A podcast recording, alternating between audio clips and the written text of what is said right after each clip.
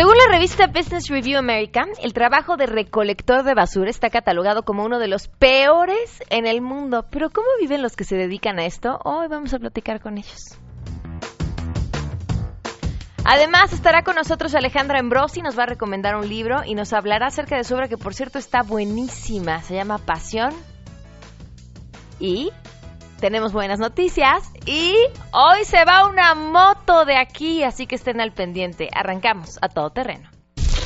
MBS Radio presenta a Pamela Cerdeira en A Todo Terreno, donde la noticia eres tú.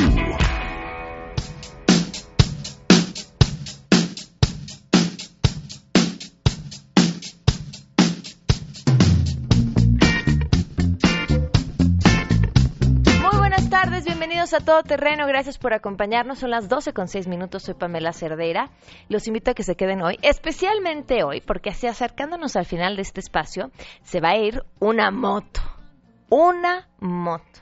Por cierto, la autorización número DGRTC 106016 de gobernación este es la que se tiene para que se pueda ir esta moto al final de este espacio. Vamos a hacer una llamada hacerles algunas preguntitas uy complicadísimas sobre el programa. Así así alguien va a estar en poquitito tiempo. Qué bonito verdad bueno les digo cómo pueden estar en contacto con nosotros el teléfono en cabina 5166125 les doy mi número de WhatsApp 5533329585 el correo electrónico es a y en Twitter y en Facebook me encuentran como Pam Cerdeira.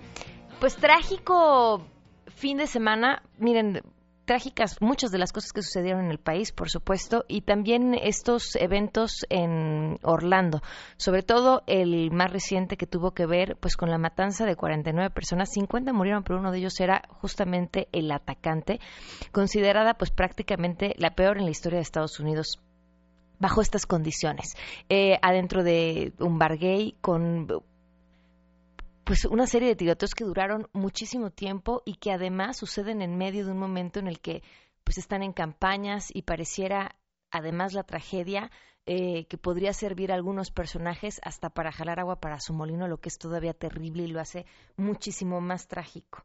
Le agradezco enormemente a Enrique Acevedo, periodista de la cadena Univisión, que está justamente en Orlando, que nos tome la llamada esta tarde. Enrique, ¿cómo estás?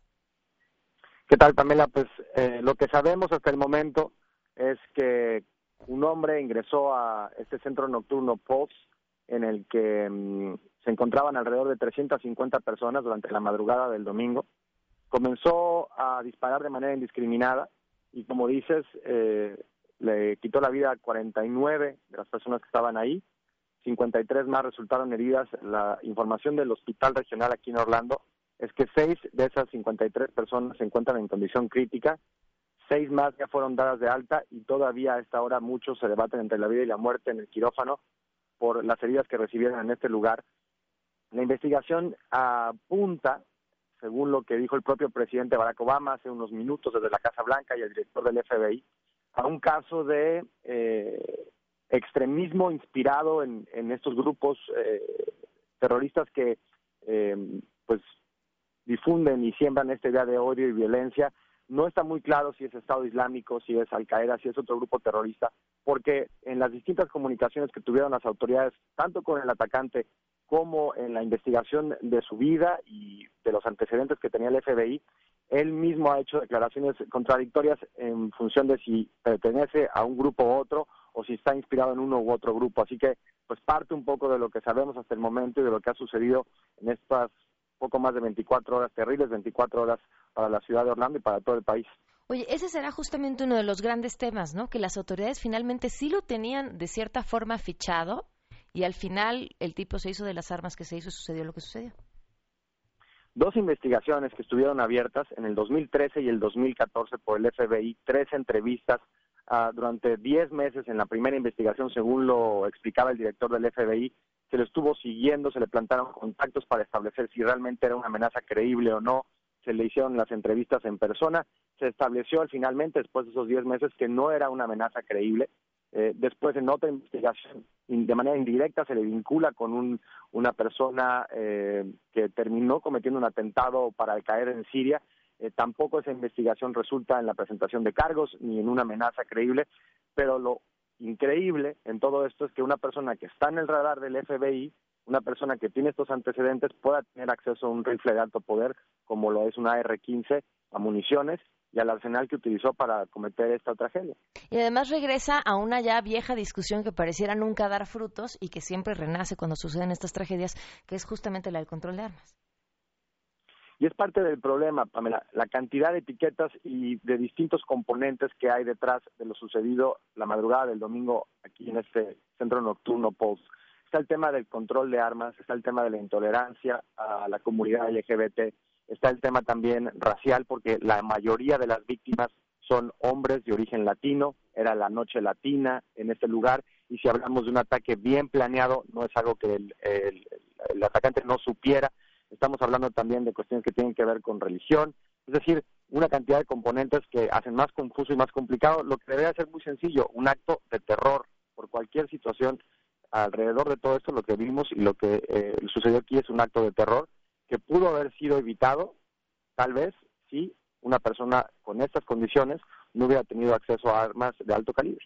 Claro, oye, y otro de los puntos eh, que también se ha mencionado, la posibilidad, bueno, que habrían que investigar, la posibilidad de que algunas de las víctimas hayan muerto en medio del fuego cruzado. Lo que no tenemos muy claro es qué pasó entre las 2 y las 5 de la mañana. Las 2 de la mañana, cuando llegan los primeros reportes de que está sucediendo este tiroteo al interior del centro nocturno Pulse. Las 2.30, el momento en el que el atacante se comunica al número de emergencia 911 por primera vez, huelga, vuelve a llamar, huelga y después el operador de 911 vuelve a hacer contacto con él. Fueron tres llamadas las que se establecieron.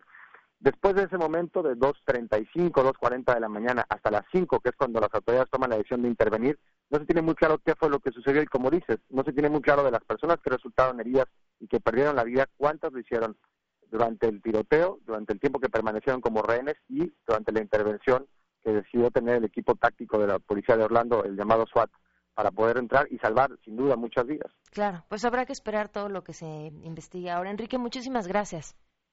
Un gusto, gracias a ustedes. E igualmente, hasta luego, Enrique Acevedo, periodista de la cadena Univisión, que está justamente desde Orlando y nos cuenta cómo están las cosas. 12 con 12 y vámonos con más información.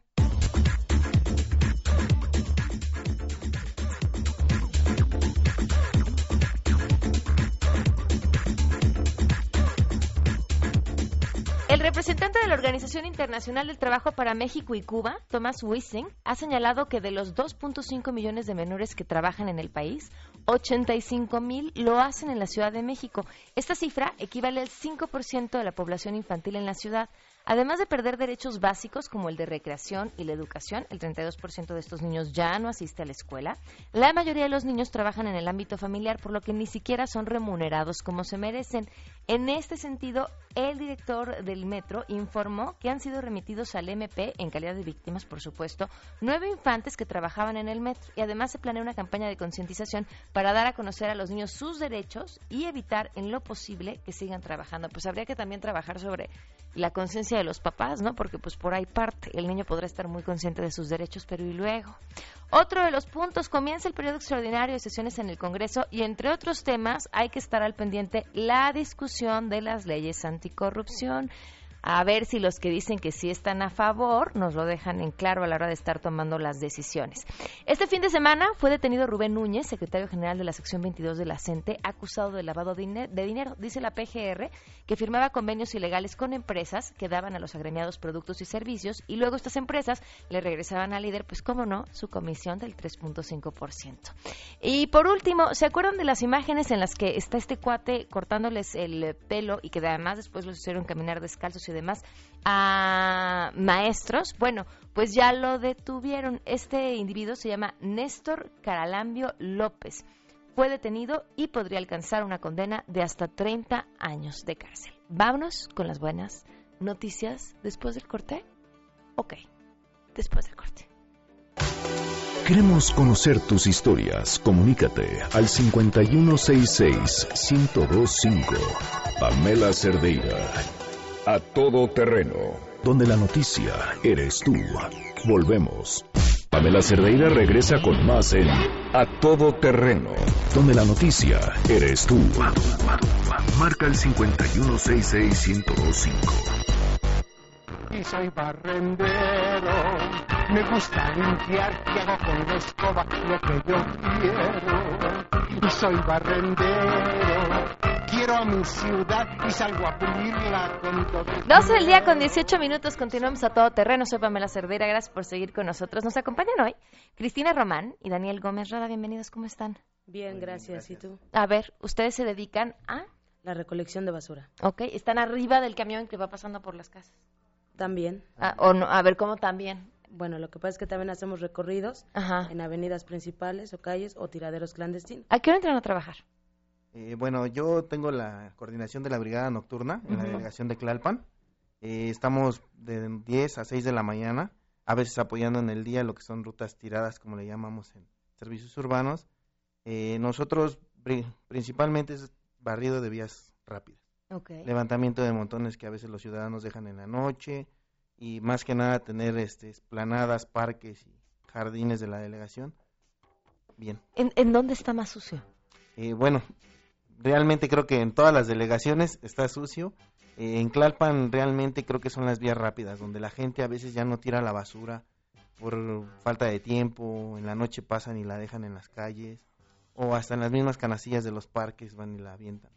Entonces últimamente se ha, ha sido constante que dejan dos, tres bolsas y, y grandes ya. Sí, claro, los can- la canastilla del parque tendría que ser como para la lata de refresco, Sí. la botella de agua y se acabó, ¿no? En- Hacen, en cambio, los utilizan para dejar bolsas de basura, los de las casas. ok, ¿y en tu caso? En mi caso, yo traigo una cuadrilla en la mañana, Ujú. andamos en vías rápidas, también en la carretera y en lo que son tiraderos clandestinos. Ok. Todo eso, jornadas también llevan a cabo los días martes, sábados. En ciertas colonias hacemos lo que es el barrido y levantamiento de toda la basura, limpiamiento de parques, etcétera. Oigan, ¿y qué es lo peor que se han encontrado? Eh, de hecho, bueno, creo que lo, lo peor que hemos visto ahorita en la, en la delegación es que todavía hay gente que es muy renuente al programa de separación. Ujú. Ujú. Y bueno, logros que al- se han visto últimamente con toda la administración nueva que llegó, creo que los pueblos, los llamados pueblos en, en Tlalpan, Ujú. creo que han entrado mucho a lo que es el programa, algo que eran muy renuentes, no se paraban, no... O sea, era gente que en las calles tenía sucio. O Y sea, ¿qué pasa? ¿Qué tienes que hacer tú cuando te encuentras con la basura que no está separada? Toca a ti separarla. Separarla, sí. ¿sí? ¿Y, y- y cómo se hacen tolerantes al olor? Pues, Pues bueno, más tenemos el equipo adecuado para llevar a cabo las actividades. En este caso, cubrebocas, guantes. ¿Es suficiente?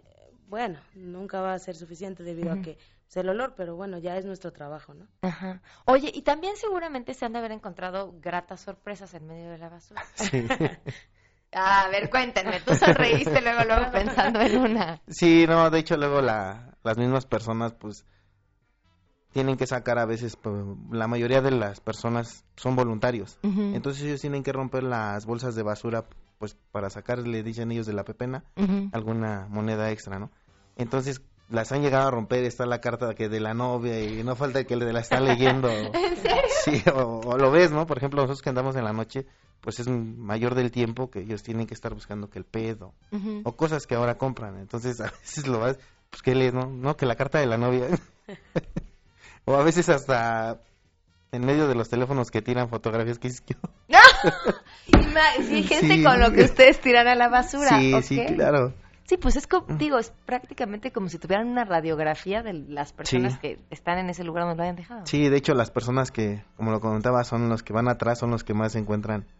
Entonces ya cuando empieza vulgarmente que la burla o empiezan Ajá. ellos, se empiezan a pasar todo y llega hasta uno que va manejando, ¿no? Ok. ¿A ti qué te se toca el ambiente. Pues de todo también, ¿no? También nos ha tocado encontrar este pues dinero, las carteras llenas ya. De hecho, sí, una vez un- una compañera se encontró una cartera con 500 pesos. Bueno, ya desayunamos con eso, ¿verdad? Pero pues sí, de todo, de todo tipo de cosas nos encontramos. Ok, ¿por qué, ¿por qué se dedican a esto? ¿Por qué decidieron dedicarse a esto? Pues bueno, yo prácticamente, yo este, bueno, tengo la carrera de químico, Ok. entonces, pues mi papá trabajó muchísimos, muchísimos años en limpia. Yo tuve la oportunidad de ingresar aquí con, con ellos Eh, muchos años estuve trabajando en camión, fui chofer, no he pasado a peón, la verdad nunca tuve la, no más bien tuve la fortuna de no, no ser peón, sé hacer el trabajo, sé, sé el riesgo que corren los muchachos con un vidrio, con una lata, con todo. A ver, explícanos eh, qué es lo que hace cada quien. Eh, bueno, el chofer básicamente se dedica a llegar, sacar camión, le de- asignan tres peones, que son los que a veces son voluntarios y tenemos que tener en cuenta que les tenemos que dar el tiempo para que ellos saquen lo que es material para la venta. Los peones son los que van arriba del camión Arriba del camión. ¿Ellos no cobran un peso por hacer eso? Algunos no tienen salario, la mayoría son voluntarios, de hecho, este, han buscado muchísimos programas, se ha buscado por bastantes instituciones, pero no se les ha logrado así como que un apoyo a todos. No, eso explicaría, por ejemplo, el tema de las propinas. Así es. Así es. Mucha gente a veces se molesta, ¿no? Y, y realmente algunos son muy conscientes que la mayoría de personas son voluntarios. Ok. Y por eso juntan el material, lo que Por es es PET, que- este, el fierro, todo tipo de material lo van separando, ¿no? Porque de eso viven ellos. Entonces va el chofer y van los tres peones. Los tres peones. Ok. Y nada más. Nada más, sí. Oye, ahorita que mencionaban, cuando están, por ejemplo, barriendo avenidas o en la noche es un riesgo impresionante. Sí, así es. Bueno, ahorita prácticamente ya nos asignaron lo que son los chalecos. Tenemos tres unidades en la delegación Clapas asignadas por la doctora Claudia, que con esas unidades lo que hacemos nosotros es cercar donde los muchachos van barriendo. Ponemos una unidad atrás de ellos, una adelante y si se puede, y la calle es muy amplia, podemos poner un acostado. Lo que es cuando ellos van levantando, van barriendo, el mismo camión va cuidando su integridad de ellos. ¿Cómo los trata la gente? Bien. De todo, ¿no? Pero dentro de lo que cabe, bien. Sí.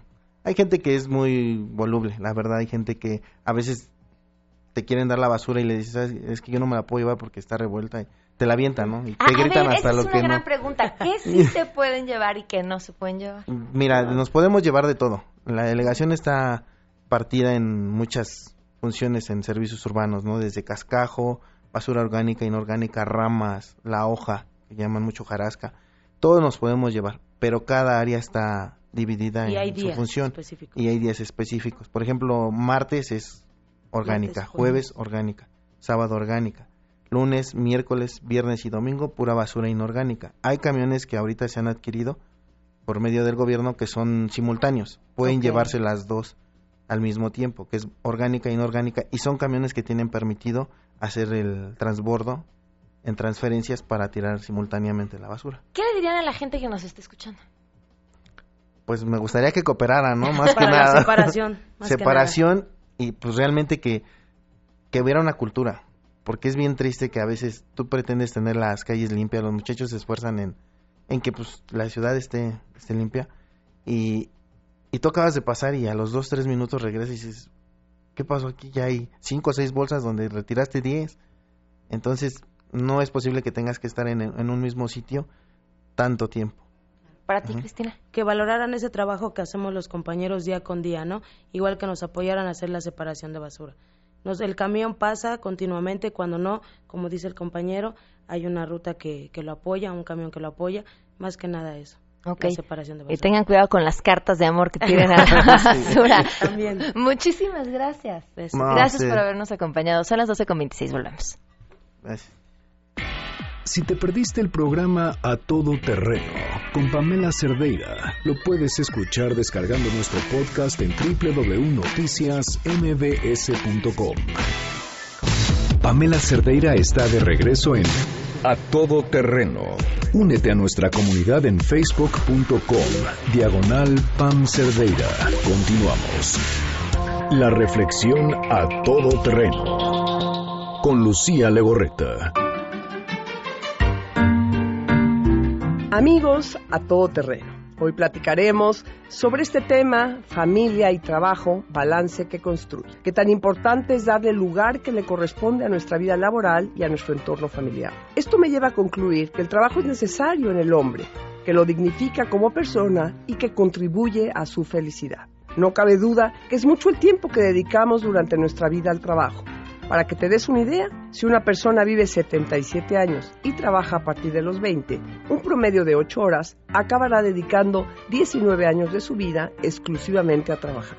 Según datos del INEGI, actualmente en México trabajamos el 45% de las mujeres de la población económicamente activa. Considerando la economía informal, yo me atrevería a afirmar que somos casi un 90%. Esto sin tomar en cuenta el trabajo doméstico, en el que se calcula que las mujeres trabajamos 20 horas semanales más que los hombres. Hablemos entonces de la familia, a quien la Declaración Universal de los Derechos Humanos define como el elemento natural y fundamental de la sociedad, que tiene derecho a la protección de la sociedad y del Estado. La familia ha tenido cambios sociales y demográficos notorios desde los años 60 del siglo pasado. En el siglo XXI, el panorama ha cambiado drásticamente. Vayamos pues al planteamiento inicial de este análisis. ¿Qué es más importante en la vida de una persona? ¿Su realización profesional o su familia? Tanto el hombre como la mujer pueden amar su profesión por encima de todo y buscar una realización personal a toda costa. O bien amar por encima de todo a su familia y tomar el trabajo como un medio. No debe haber paridad entre ambos. Debemos de poner siempre primero la familia y después el trabajo. Te invito a pensar cómo está ese balance en tu vida. ¿Qué tanto tiempo le dedicas a tu trabajo? Descuidando o sacrificando tiempo con tu familia. Algunos consejos que podrían ayudarte son los siguientes. Establece una jerarquía de valores. Siempre corta a tiempo con el trabajo. Debes distinguir lo importante de lo urgente, tanto en la familia como en el trabajo. Debes de hacer una pausa antes de entrar a tu casa. Te recomiendo no llevarte trabajo a casa. Debes de prever y organizar con tiempo el descanso para fines de semana. Establece una dinámica familiar propia. Y por último, algo que tenemos muy propio en México es apóyate en los abuelos para que puedan ayudarte a cuidar de tus hijos. Soy Lucía Legorreta, presidenta del Consejo de CEFIN, Centro de Estudio y Formación Integral de la Mujer. Estoy a tus órdenes en www.lucialegorreta.com. Muchísimas gracias.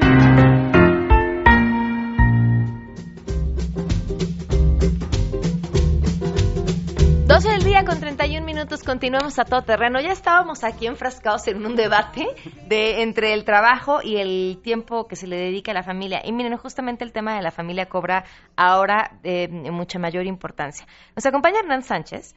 Eh, él está aquí con nosotros porque quiere platicarnos su historia y quiere hacer conciencia sobre un tema muy, muy importante. Hernán, bienvenido, ¿cómo estás? Muchas gracias, Pamela, bien. Gracias por acompañarnos. Y viene acompañado de su primo, José Luis Sánchez, que también es parte importantísima de esta historia. ¿Cómo estás, José Luis? Bien, gracias, Pamela, gracias por la invitación. ¿Quién empieza a platicarnos cómo sucede?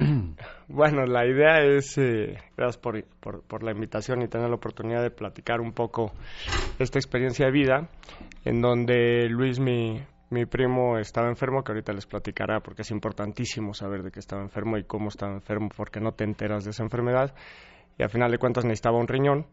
Y este, y en alguna plática pues se lo ofrecí hace tres años y medio, nos operaron, le di un riñón y su expectativa de vida ahora pasó de ser de seis meses a 35 años, ¿no? Entonces la idea de venir a platicar contigo es crear esta conciencia de que no pasa nada, de que pues con un poco de darle la vuelta a todo lo que se oye hoy en día como matanzas y ese tipo de cosas, pues hay acciones que pueden modificar en mucho eh, no solo la vida de una persona, sino la historia de muchas personas o muchas familias, ¿no? Entonces parte de lo que hicimos es eso, el después de haber donado no haber quedado que no se quedara ahí en haber dado un riñón, sino en buscar foros como el tuyo, en donde podamos generar esta idea de que si dona sangre, ¿no? Porque, por ejemplo, una estadística que es pues, muy, muy, muy cruda, ¿no? En Estados Unidos, de 100% de personas que tienen posibilidad de donar sangre, solo están dispuestas a donar el 4%,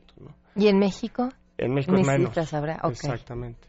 En, en México es menos. Entonces, la idea es eh, platicar y que la gente sepa que no tiene nada, no pasa nada. Yo vivo exactamente igual o mejor a como vivía antes, ¿no? Con dos riñones. Tampoco es que vas por la vida quitándote riñones, ¿no? Pero este, pero que con un poquito de información, eh, a veces eh, e, esta falta de información nos lleva a no tomar decisiones, ¿no? Entonces, o, o tomar decisiones equivocadas. Yo tengo, me dio hepatitis y no puedo donar sangre y pude donar un riñón. Fue la primera fue la primera consulta que le hicimos al nefrólogo, ¿no? Ok.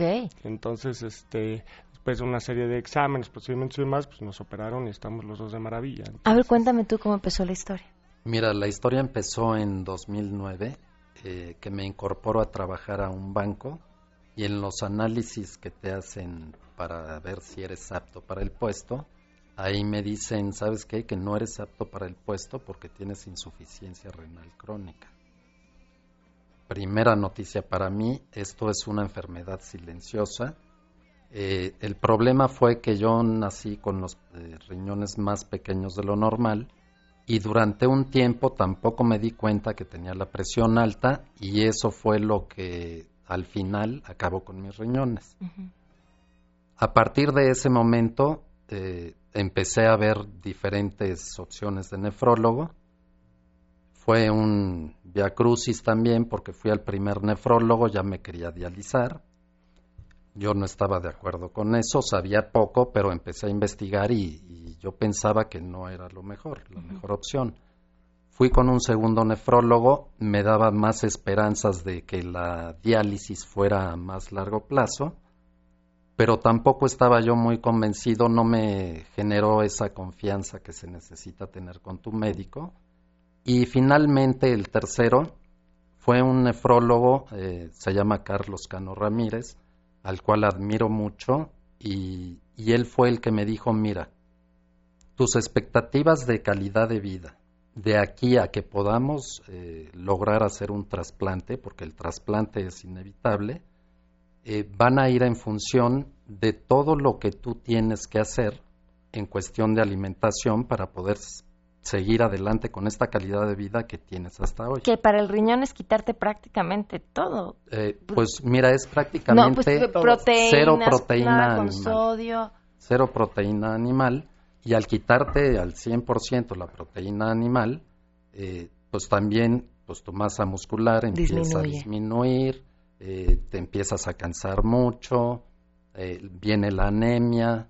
O sea, pasé por todo ese viacrucis y este doctor, este nefrólogo, me dijo, mira, tú sigue al pie de la letra. Lo que te estoy diciendo, tienes que ir con una nutrióloga clínica, Fui con ella, me ayudó bastante también, pero por otro lado, por otra vía, yo dije, pues tengo que ver también otras alternativas en lo que llegamos al trasplante.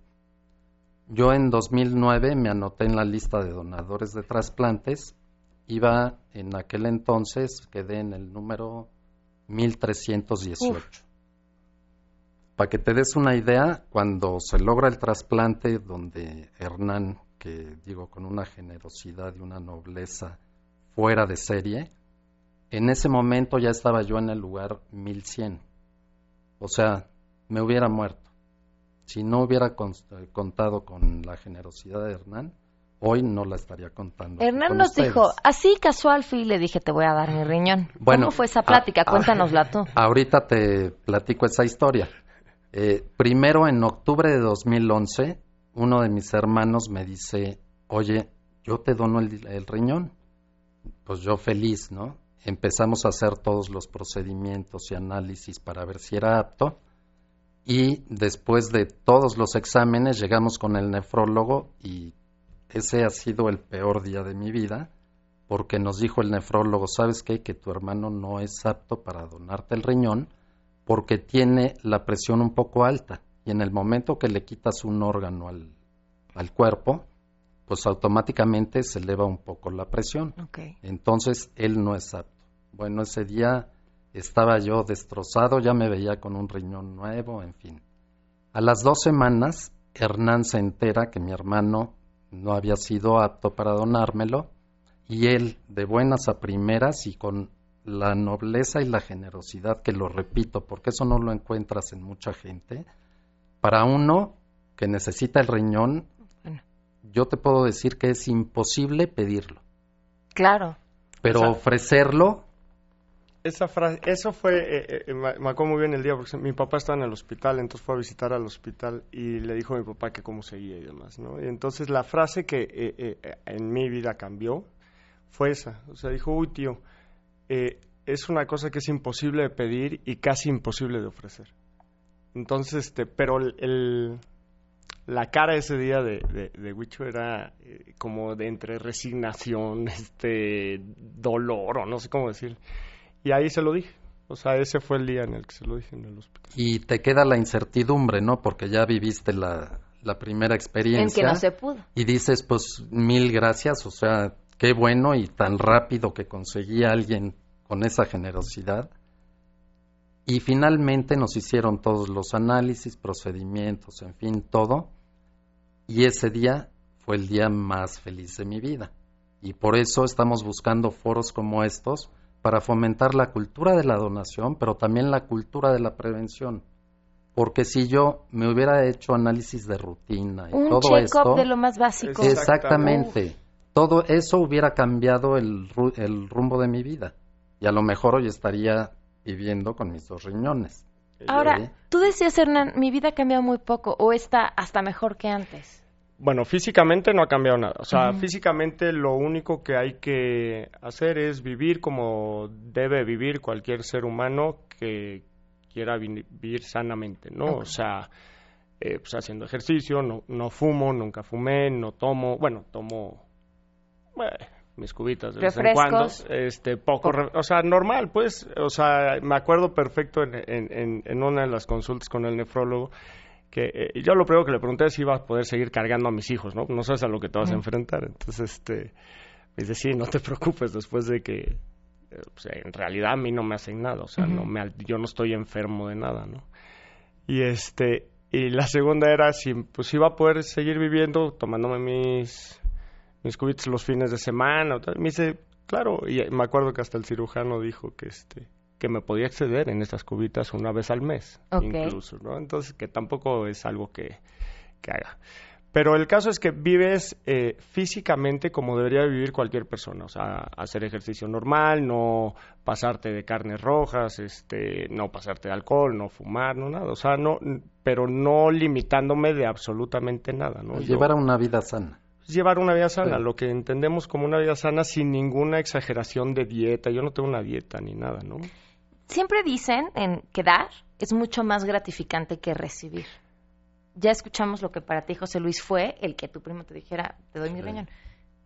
Pero ¿qué te dio a ti o qué te dejó a ti? A mí me cambió la vida, definitivamente. O sea, eh, comprendes mucho el, el significado o, el- motivo para qué estamos aquí. O sea, es un es un sentimiento en donde dar sin esperar nada. O sea, alguna vez alguien me dijo que era lo más cercano que un hombre podía sentir a lo que una mujer sentía cuando era madre, porque al final te quitan algo de tu interior para dar vida, ¿no? Entonces, este, dije, ah, pues está padre la, la analogía.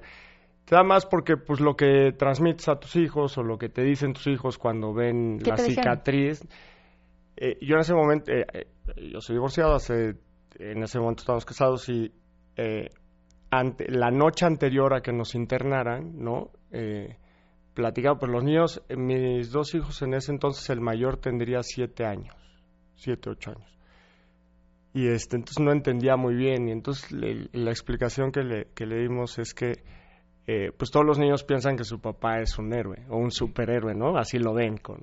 Entonces, este, eh, les decían a los niños que, pues en realidad su papá era un superhéroe porque había salvado una vida, ¿no? Entonces, este, pues es padre porque los niños son esponjas, absorben todo, ¿no? Justo ayer platicaba eso con mis hijos, porque me veían la cicatriz. Y les decía que, este, pues que en esta vida se pueden decir mil cosas. O sea, tú puedes decir te quiero doscientas mil veces. Pero si no lo demuestras, no sirve de nada. Que en esta vida lo que se quedan son los hechos. Lo que nos hace como personas son los hechos y lo que hacemos por nosotros y por los demás, ¿no? Justo ayer tenía esa conversación con mis hijos. Y este y captan perfecto que a lo que venimos es a estos hechos, ¿no? A no decir de palabra, pues no me voy a pasar un alto, pues no te lo pases. O sea, mejor hazlo, ¿no? No le tienes que ir divulgando a la gente que tú nunca das una mordida, no, pues no la des y ya con eso basta, ¿no? Entonces yo creo que con esta forma de pensar y con esta mentalidad pues, se pueden cambiar un chorro de cosas. Pues José Luis, si hubieras podido escoger a tu familia, no lo hubieras escogido mejor. No, sí, definitivamente no. Y déjame comentarte algo ahora que estábamos platicando antes en el corte sobre la importancia del equilibrio entre la parte profesional y la parte familiar. Ujú. Sí quiero comentar que gran parte de la esperanza que tuve yo desde que me enteré de la enfermedad hasta que llegó el trasplante, o sea, yo creo que eh, gran parte de esa esperanza fue gracias al apoyo incondicional que tuve de parte de mi esposa en primer lugar y de mis hijos, porque fueron años, meses y años en donde la desesperanza me corroía. Y ellos, gracias a ellos, esa esperanza fue aumentando, aumentando, aumentando y, y, convenciéndome de que algún día todo iba a estar bien. Y así fue. Y así fue. ¿Hay alguna forma en la que la gente que tenga alguna duda se pueda poner en contacto con ustedes? Claro que sí. Sí, Sí, sí, puedo dar mi correo. Sí, perfecto. hernansg arroba sda.mx. Muy Eh, bien. Con todo gusto. Y en Twitter, h, arroba hsangal. Perfecto. Hernán, muchísimas gracias. José Luis, gracias. Gracias, muchas gracias. Vamos a una pausa y volvemos. Pamela Cerdeira es a todo terreno. Síguenos en Twitter, arroba Pam Cerdeira. Regresamos. Estamos de regreso. Síguenos en Twitter, arroba Pam Cerdeira, todo terreno, donde la noticia eres tú. Continuamos.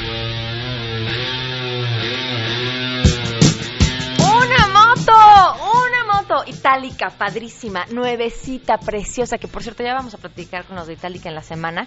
Gracias por ser parte de los festejos de a todo terreno. Y en este momento esa moto se va a ir.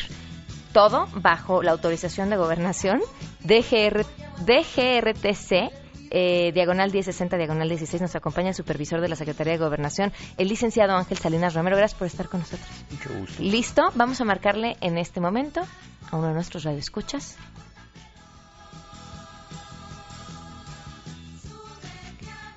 Le estamos marcando y le vamos a hacer cinco preguntas de opción múltiple.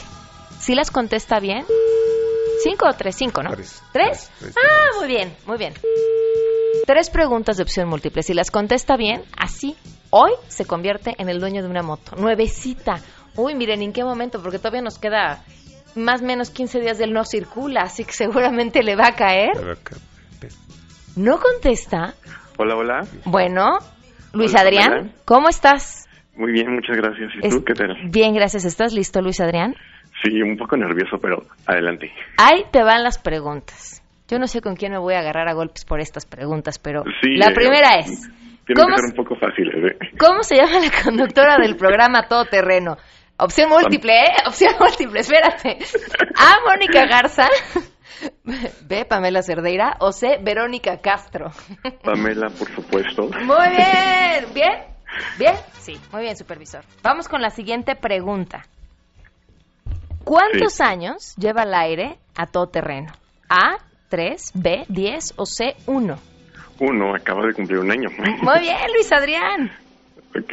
Uy. La siguiente pregunta, Luis Adrián. ¿En qué sección se habla de noticias positivas? A, en las buenas noticias, B, en tecnología o C, recomiéndame un libro. En las buenas noticias. Muy bien, Luis Adrián. Eres el ganador de una moto itálica Wow. nuevecita. Muchísimas felicidades. No, gracias a ustedes, a todos. Gracias a ti por escucharnos. Y, No, y- y gracias. por aguantarnos además en el nuevo horario, porque eso quiere decir que ya nos llevas escuchando desde el horario anterior. Sí, sí, sí. Muchísimas gracias, Así es. felicidades. Damos una pausa y volvemos.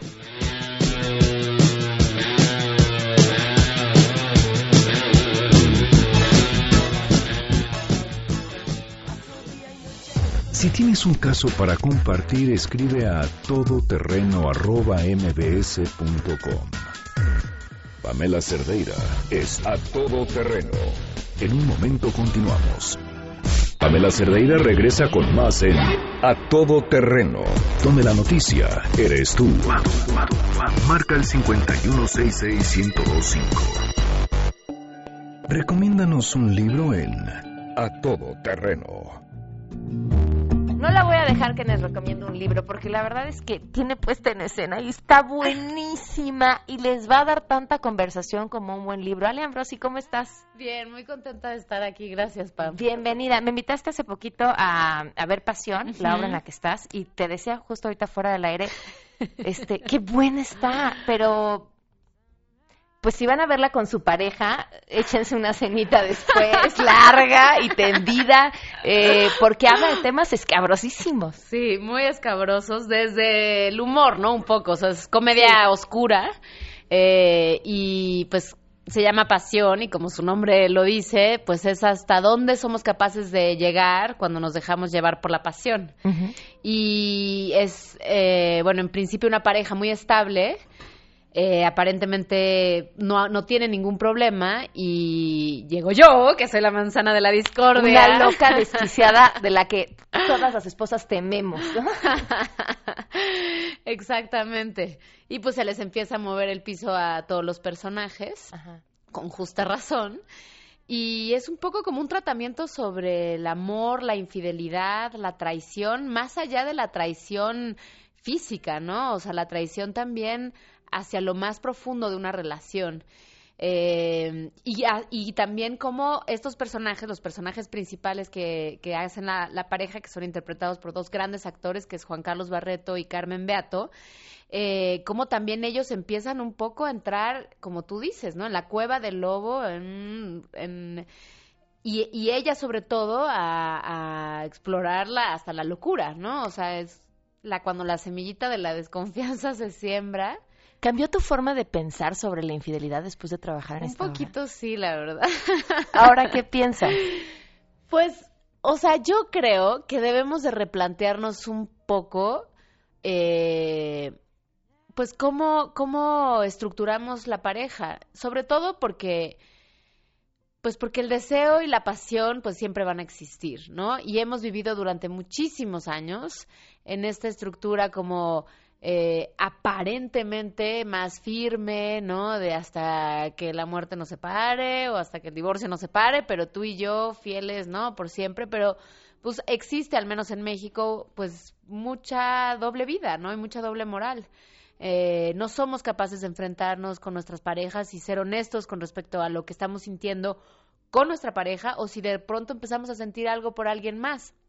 Y me parece, o sea, no lo tengo muy claro tampoco y no creo que sea fácil, pero sí creo que tenemos que ser más abiertos y más honestos, más verdaderos, ¿no? O sea, porque creo que es un poco lo que explora la obra y por eso es muy interesante cómo lo explora a partir de alter egos, ¿no? O sea, los personajes de esta pareja tienen dos alter egos que se manifiestan físicamente en escena y que eh, pues manifiestan y expresan lo que los otros no se atreven a, a manifestar y a, y a decir, ¿no? Entonces, por eso es una comedia oscura. Sí, eso lo hace muy divertida, Muy pero divertida. también sigue muy siendo la- fuerte, claro, es, es fuerte y Terrible los- y les- trágica.